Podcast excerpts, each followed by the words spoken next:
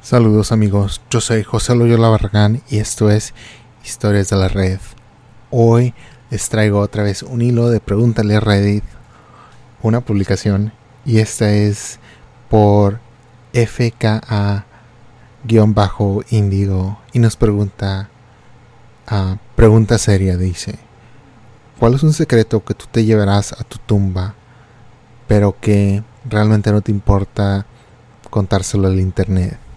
Respuestas en serio, solamente por favor. Otra vez, yo soy José Loyola Barragán y esto es Historias de la Red.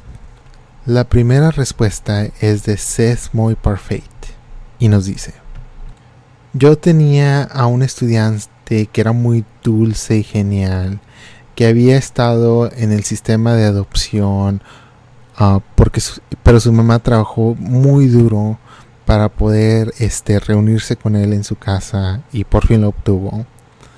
Él tuvo que tomar un, eh, un examen estatal extremadamente importante. Eh, bueno, tomó el examen, la mamá me llamó y me preguntó que se había llamado. Yo me fijé en las calificaciones y vi que había pasado y le dije. Entonces ella empezó a llorar y a brincar de alegría y entonces yo vi y noté que había leído a la calificación incorrecta. Él había reprobado. Así que yo cambié su calificación para que pudiera pasar. Nadie se enteró. Ah, y esa fue la única vez ah, en la que yo hice algo así. Esto me había podido costar a mí que me hubiera podido costar a mí que ah, me hubiera causado a mí perder mi licencia. La cosa extraña aquí es de que mi terrible y corrupto director siempre me presionaba para que le cambiara la calificación a otros estudiantes para que pudiera él este, subir su puntuación escolar. Pero yo siempre me negaba. Nunca le dije a nadie lo que hice por este estudiante. Él entonces fue a la academia militar y fue muy exitoso ahí. Él tiene una esposa genial, niños, así que pienso que hice una buena cosa aquí. Al diablo con esos exámenes, ellos no son humanos. Alguien respondió y dice, esto me hace pensar en una clase experimental de la que yo había leído, donde los estudiantes eran de diferentes niveles económicos, pero todos eh, tomaron un examen y salieron excepcionalmente en este examen Así que una maestra muy orgullosamente les dijo de que habían pasado este examen extremadamente bien y de que iban a tener un año excelente en la escuela. Entonces a estos niños les fue muy bien, como era de esperar, ah, y ellos realmente disfrutaban el aprendizaje. A la mitad del año alguien realizó que todos los niños habían tomado este examen en esta clase, no solamente los niños que habían ah, salido muy bien, Así que todos los que tomaron el examen, no, la no importaba la calificación, estaban ahí. Pero lo que había importado es de que le habían dicho a los niños de que habían salido muy bien, de que alguien creía en ellos, así que esto preparó a los niños ah, para ser exitosos. Al fin del año cada uno de ellos había hecho un progreso increíble y ah, justo de la fe que le habían puesto a los niños. Esto sí puede pasar en muchos niños, claro, eso es muy bueno. Así que siempre denle ánimos y a sus hijos si tienen. Y si no, por favor, a sí mismos. Alguien que no tiene nombre dice, yo soy el único que sabe que mi suegra mató a su perro porque se sentó encima del perro. Alguien dice, pobre cosa. Eso casi le pasa al perro de nuestro vecino también, un chihuahua. Un gordo casi se sienta arriba de él, pero sí le quebró el pelo y dice, ¡Ah, ¡qué horror! Tengan cuidado con sus perritos. Yo también tengo un perrito y siempre estoy pensando dónde está, dónde está. Antes porque a ellos les gusta esconderse debajo de las sábanas y siempre digo, no, tengo que tener cuidado. Esto puede pasar. Uh, y llevamos para 14 años juntos, así que no. Tiene que estar bien cuidado mi perrito, mi Spunky. Es el perro que está en la portada del podcast también. Dice Color Blindfold, hablando de la tumba me hizo recordar cuando era adolescente con unos algunos amigos estábamos este, fumando marihuana y estábamos en el cementerio del pueblo y había una sección de tumbas con este anuncios de los 1800 imagino que la tumba tenía ahí un una de estas piedras. Entonces me estaba imaginando las vidas de la gente que vivía en el pueblo hace mucho tiempo. Y luego vi uno que estaba medio ladeado, que no estaba recto. Así que me, me agaché para tocarlo, pero no estaba firme. Así que lo pude recoger con mi mano. Y luego yo como estaba drogado pensé de que era mejor que me lo llevara en mi mochila porque pensaba que no iba a honorarlo ahí en el piso y me lo llevé a mi armario y lo dejé ahí por un año hasta que un día lo regresé al, cementerio. Así que espero que Bessie Jane Holmes no se haya molestado porque estuvo conmigo por algún tiempo. Aún recuerdo eso y me siento tan culpable y por este acto tan inmoral que hice. Ok, a la siguiente respuesta es por alguien que no dice el nombre, dice yo intenté asesinar a mi madre. Ella era una abusadora, no solamente verbalmente, pero físicamente también. Ella me pegaba en lugares donde nadie podía ver y me arrancaba pedazos de cabello cuando mi papá estaba trabajando fuera de la ciudad. Ella probablemente tenía algún tipo de desorden mental. Una vez ella me empezó a gritar en la cara, cuando estaba llegando a la casa de mi segundo trabajo y yo ya estaba a mi punto final.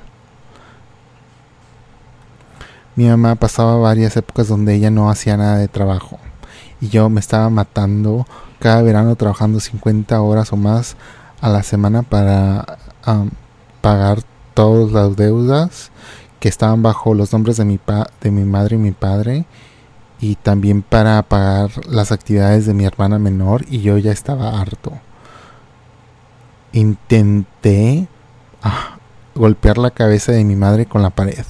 Ella empezó a gritar ayuda, ayuda, ayuda y yo le dije que ella lo podía tomar. Así que la tiré al piso y la empecé a patear en el abdomen y las piernas hasta que le ensarté la cabeza por la pared con una mano. Era una pared de yeso, era una casa vieja. Pero sí, la golpeé muy mal y me sentía tan bien haciéndolo. Ella destrozó la vida de muchas personas y ella nunca tenía ninguna consecuencia. Nadie en, en nuestra familia me ayudaba o le llamaba a la policía cuando ella me abusaba. La única persona que me ayudaba era nuestro perro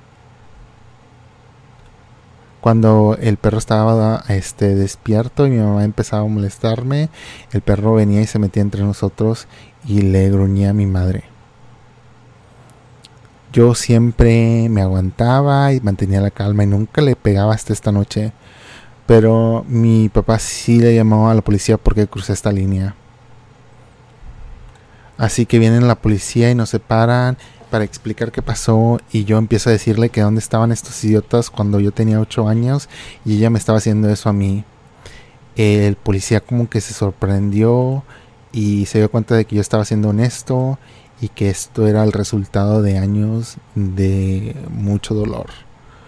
Así que él va y habla con su compañero y dice, yo no creo que esto haya sido un asalto, yo creo que esto, esto es una enfermedad mental.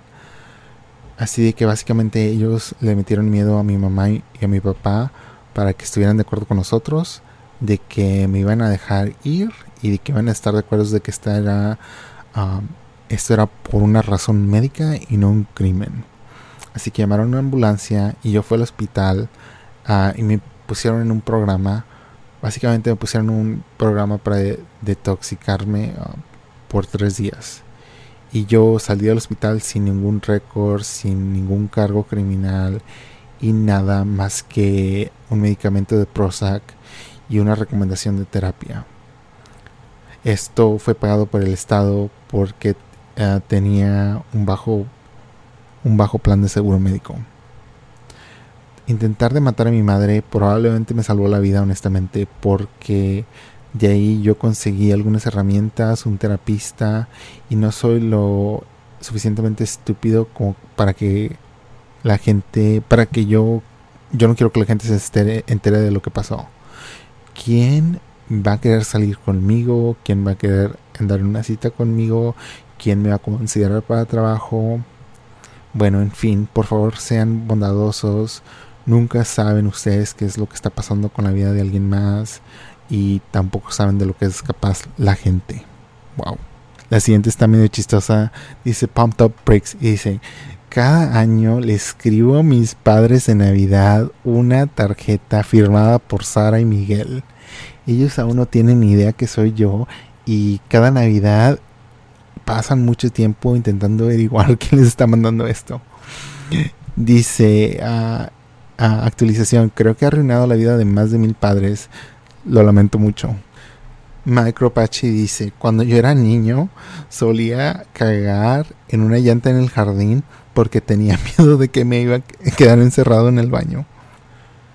Nix Knocking Foods dice, a mi papá le pagó a mi madre 1500 por tener la custodia legal de mis hermanos más chicos.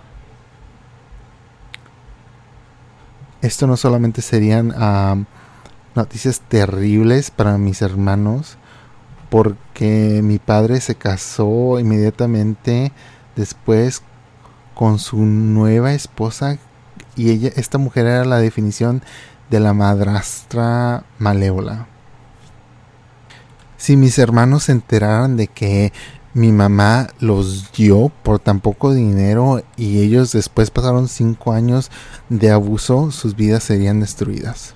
Ready Player 2 dice, yo una vez estuve de acuerdo de ir, en una, a ir a una cita con alguien para que él dejara de llorar y seis años después estamos felizmente prometidos y estamos muy bien.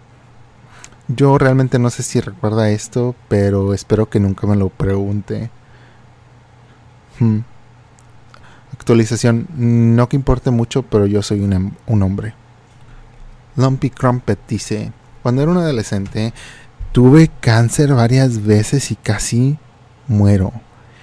En un punto pasé varias semanas en cuidados intensivos y sobreviví, aunque el doctor pensaba de que ya no iba a vivir más de 20 años después, todas las personas que yo conozco aún comentan cómo yo pude sobrevivir solamente en el hecho de que yo estaba agarrándome y aferrándome a la vida. Realmente yo pasé cada momento en el hospital, en esa cama, en agonía absoluta, con deseando desesperadamente en morir. Wow Gracias a todos por sus palabras bondadosas Reddit y sus premios. Ah, ahora estoy saludable y me va bien. No puedo imaginar el dolor que te cause que ya te quieras rendir la vida. Es algo que a veces pienso, ah, bueno, ¿verdad? Porque dices la gente se deprime, la gente le duele mucho y digo, espero que cuando yo esté ahí me aferre porque la vida es valiosa y... Pero al mismo tiempo no sé, ¿verdad? Imagínate el dolor, el dolor que la agonía, qué feo. Philly Klepto dice, cuando yo era un niño, mis hermanos y yo pasamos mucho tiempo en la casa de nuestros abuelos. Ah, nuestros abuelos ah, eran con la gente que nosotros crecimos cuando éramos niños. Aun cuando se volvió a casar mi papá, él y mi madrastra, ellos trabajaban durante la noche. Así que pasábamos las noches en la casa de los abuelos ah, mientras trabajaban los padres. Un día mi abuela me informó de que era el cumpleaños de mi abuelo y dijo que le fuera a desear un feliz cumpleaños. Así que fuimos abajo en la sala, nos sentamos en el sofá y fui y le, di, le di un abrazo alrededor del cuello y le dije feliz cumpleaños abuelo. Era difícil uh, darle un abrazo a una persona que estaba sentado, así que me arrodillé, en el sofá entre sus piernas, uh, intenté darle un abrazo de ahí y él estaba muy feliz y me dio un abrazo. Cuando me quité el abrazo, él, él tenía un gran, una gran sonrisa en su cara y luego él puso su lengua en mi boca. ¡Qué asco! A veces cuando yo era, no sé si este es niño o niña, cuando era pequeño, él, yo besaba a otros miembros de mi familia en los labios, pero era como un besito tocándole los labios, pero yo inmediatamente me di cuenta de que esto era diferente. Su lengua estaba en mis dientes y solamente duró por un momento, pero me dio tanto asco y estaba tan confundido o confundida y me hice como de que, ok, déjame quitarme de aquí. por un momento, y en ese momento mi abuela entró a la sala y yo volteé mi cabeza para verla y mis brazos estaban aún en los hombros de mi abuelo y ella estaba tan feliz que le había deseado a mi abuelo un feliz cumpleaños y de que era un niño tan bueno o niña, no sé, porque en inglés quieres niño o niña, no sé si es hombre o mujer. Bueno, le di un abrazo final y corrí a mi cuarto. Por el resto de mis años adolescentes siempre tenía cuidado de nunca estar solo en el mismo cuarto con el abuelo. Ah, él falleció cuando yo estaba en mis 20 una década después uh, porque como por su forma de vivir y por sus mala salud. Mi familia me eligió a mí para hablar en el funeral. Yo realmente tenía unos sentimientos muy complejos sobre él porque yo sí lo amaba mucho y mi abuela y mi abuelo ah, me criaron después de todo.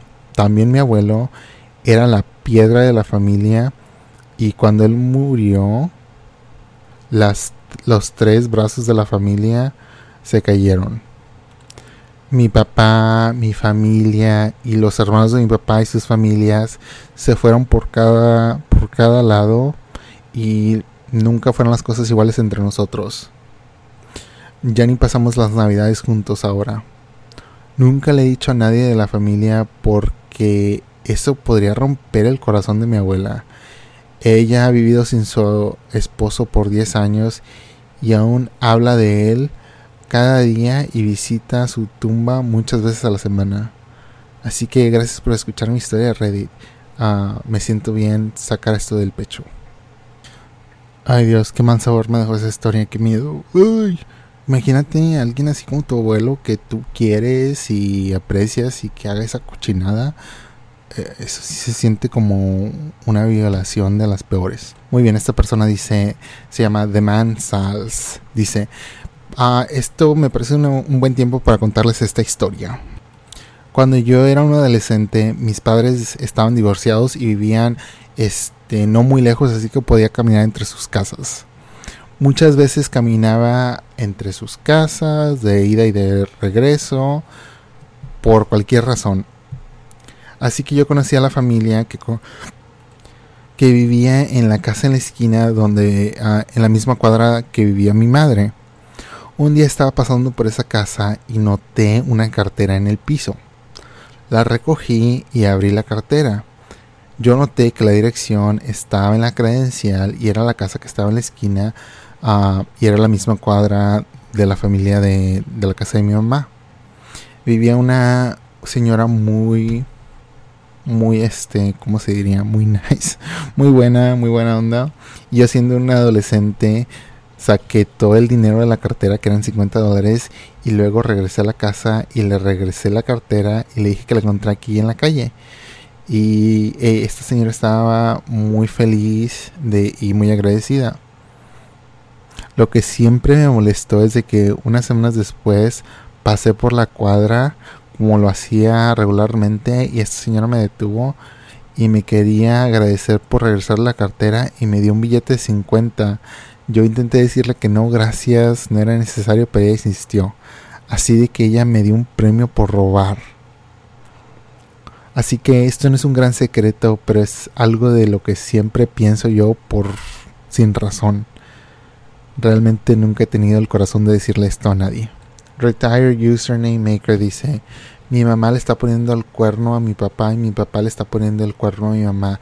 Los dos saben que yo sé, pero me hicieron prometerles que no le iba a decir al, otro. Los padres pueden ser ineptos a veces.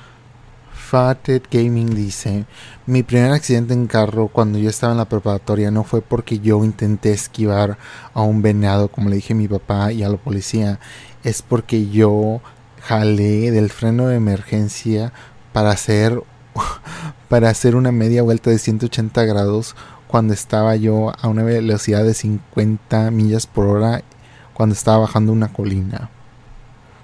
Yo me fui al otro lado de la calle ah, y, y, si me hubiera ido un poco más me hubiera caído por esta colina de unos 50 pies y, hacia el río.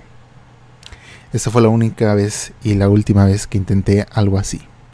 Bueno amigos, pues eso es todo por hoy. Yo pensaba que estos iban a ser secretos muy oscuros o muy mórbidos, tal vez porque sí tengo el cerebro de sucio, pero no, estos no fueron cosas muy, muy feas. La única cosa, bueno, no feas, o sea, como tales criminales. Yo pensaba así que iban a ser como, pues fíjate que yo hice esta maldad cuando tenía tantos años y nunca sabía nada, o no sé, como robé esto o hice a mi mejor amigo quedar en quiebra o yo le robé al prometido a tal fulanita de tal, algo así, pero no, esto fue como cosas más así, pues no sé, un poquito está chistosas. La única que me dio bastante asco fue, creo que era niña, porque no decía, pero creo que era la niña, imagínate si fuera niño, o sea, no importa, niños, niño, pero con el abuelo ahí que le metió... ¿Por qué? Ay Dios. Bueno, no sé, porque se viene a mí la mente. Yo digo, wow, no sé. O sea, en serio, porque los abuelos generalmente son una de las personas más que más puedes confiar. Y luego imagínate, o sea, ya ni en tu propia familia puedes confiar. Hay tanta gente cochina en este maldito mundo. No, no sé. Amigos, parte de mí. Bueno, estoy leyendo un libro de masculinidades masculinidades, no sé cómo se diría, pero es un libro de la crisis de los niños, creo que ya les había dicho, de los varones. Y mucho de esto es este cómo tratan la, este, la sociedad a, los padres, a los papás, que los trata mal. En la tele los padres siempre son sonsos, estúpidos, que no saben nada, buenos para nada, patanes, que pues dependen todo de la mujer, ¿verdad? Y hacen ahí como de que, bueno, también las hacen sentir mal porque siempre están trabajando o cosas así, ¿verdad? Pero dicen, bueno, no es de que debes de menospreciar menos a la madre, porque la madre obviamente tiene su lugar y se debe respetar y se debe de apreciar. Y pues sí es como lo más sagrado que hay, ¿verdad? Pero al mismo tiempo, ah, el padre no está en ese mismo nivel, es como de que lo menosprecias. La madre está ahí, perfecto, pero el padre qué? Ah, y uno de los ejemplos que da es de que cuando dices, Gracias por trabajar para dar. Bueno, no sé, hay niños que sí, hay niños que no. Pero como el pap mm, la encuesta dice que los papás dejarían de trabajar menos con que tuvieran el mismo dinero para estar más con sus hijos, por lo menos la mitad. Y no sé, yo sí siento que es triste, amigos. Que se menosprecia mucho a los padres de repente, sí. Ah pero también es la sociedad. Ah, y es culpa de todos nosotros, ¿verdad? Yo a veces, muchas veces cuando escuchaba del machismo o del sexismo, uh, yo siempre pensaba, porque lo escuchaba, ¿verdad? En la escuela, en la secundaria, en los noventas, yo siempre pensaba, uh, ok, pero ¿quién está criando a estos hombres? Las mamás, bueno, también los papás, pero también las mamás. Y muchos de nosotros no teníamos a un papá en la casa, nada más era la mamá yo siempre me quedaba pensando, pues, ¿quién le dice a los niños no llores, no hagas esto, no hagas lo otro? Ah, sea así, sea acá, los hombres son estos. Mm, nunca escuché un, bueno, de repente sí escuchaba un padre decir eso, pero mira las veces eran las mujeres. No sé.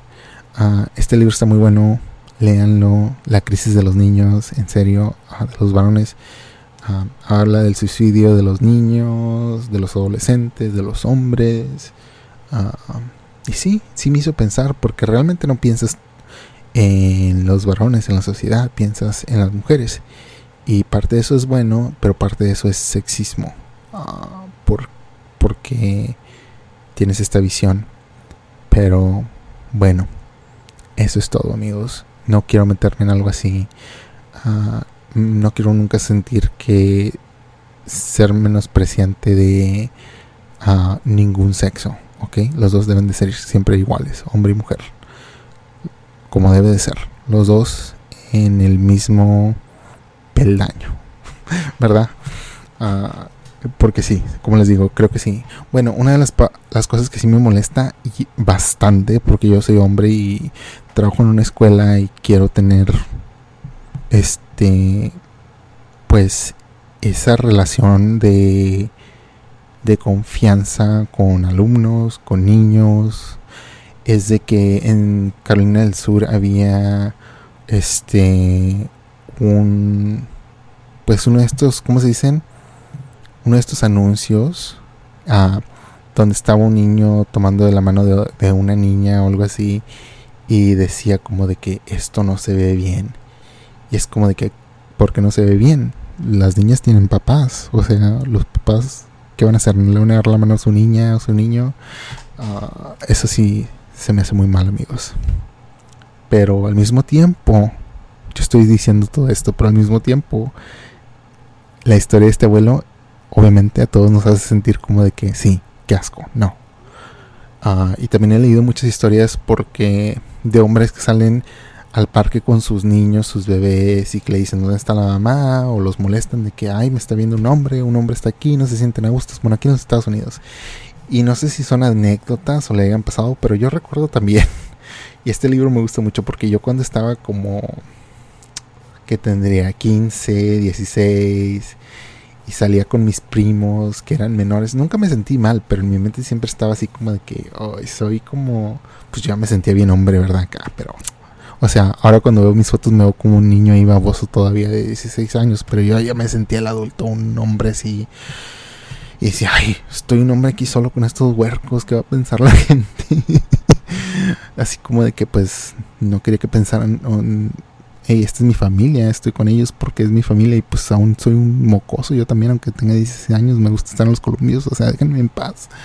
Pero sí, yo siempre pensaba así que, que ay, que dirá la gente, pero no. Así que no sé, si son padres, amigos, por favor, no se me doblen, sean buenos padres, pásenle con los niños y por favor quiten ese estigma en la sociedad porque pues no tengo niños, pero cuando los tenga no quiero sentirme mal, así que yo siempre cuando veo un papá o algo así digo, qué bonito. A cuando una mamá viene y dice, ay, es que es el maestro, los maestros son muy enojones.